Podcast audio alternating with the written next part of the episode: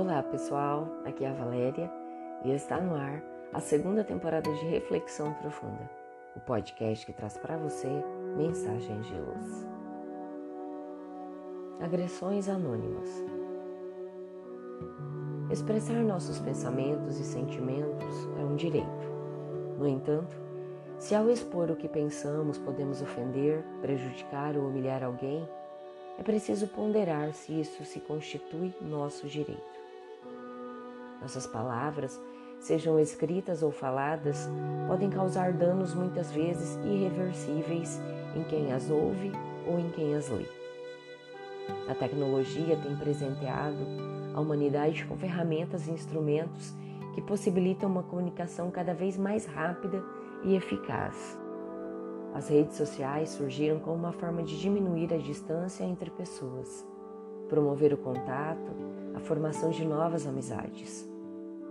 Mas, ao mesmo tempo em que propiciaram essa aproximação virtual, também promoveram um falso sentimento de proteção pelo anonimato, que acabou fortalecendo o lado perverso de algumas criaturas. Pessoas começaram a ser gratuitamente atacadas por sua aparência. Outras foram ameaçadas e hostilizadas por sua orientação sexual, posicionamento político, crença religiosa ou ideologia.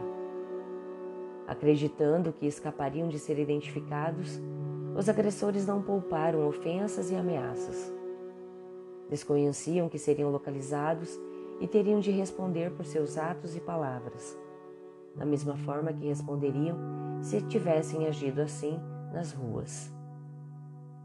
O sentimento de ser melhor, superior ao outro e possuidor da verdade ainda move pessoas orgulhosas e egoístas, incitando-as a agredirem outras, utilizando as redes sociais.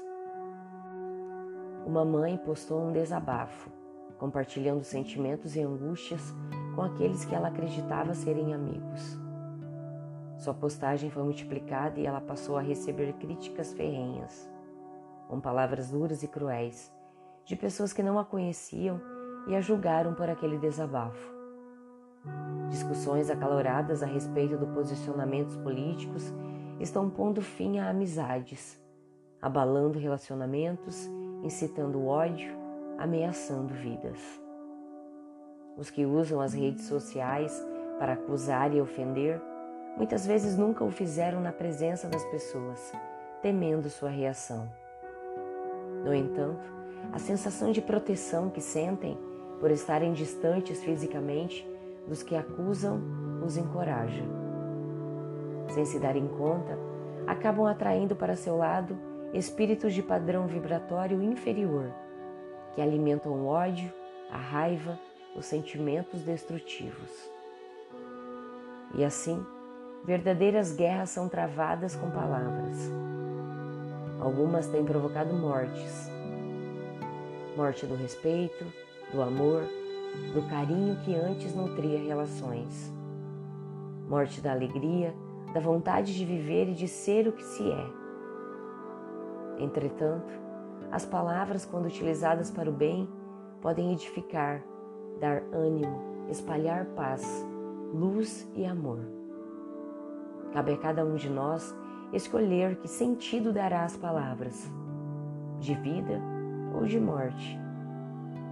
Quando estivermos prestes a proferir palavras contra nosso próximo, lembremos-nos da orientação de Emmanuel. Palavras são agentes na construção de todos os edifícios da vida. Lancemo-nas na direção dos outros com o equilíbrio e a tolerância ou que desejamos que elas venham até nós. Pensemos nisso. Site Redação do Momento Espírita, com citação do capítulo 24 do livro Esperança, pelo Espírito Emmanuel, psicografia de Francisco Cândido Xavier. E assim, chegamos ao final de mais uma reflexão profunda. Gratidão pela sua companhia, grande abraço, fiquem com Deus e muita luz no caminho de vocês.